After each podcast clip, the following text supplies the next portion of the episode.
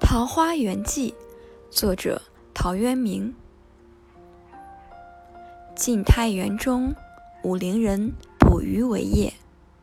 缘溪行，忘路之远近，忽逢桃花林，夹岸数百步，中无杂树，芳草鲜美，落英缤纷，渔人甚异之。复前行，欲穷其林。临近水源，便得一山，山有小口，仿佛若有光。便舍船，从口入，出极狭，才通人。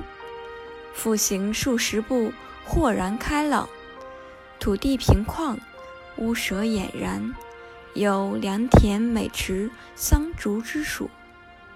阡陌交通，鸡犬相闻。其中往来种作，男女衣着悉如外人，黄发垂髫，并怡然自乐。渔人乃大惊，问所从来，具答之，便要还家，设酒杀鸡作食。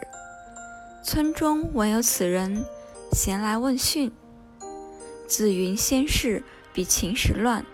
率妻子一人来此绝境，不复出焉，遂与外人间隔。问今是何世，乃不知有汉，无论未尽。此人一一为具言所闻，皆叹惋。余人各复言至其家，皆出酒食。停数日，辞去。中人欲云：“不足为外人道也。”既出，得其船，便扶向路，处处置之。及郡下，诣太守，说如此。太守即遣人随其往，寻向所至，遂迷，不复得路。南阳刘子骥，高尚士也，闻之。欣然归往，未果，寻病终。后遂无问津者。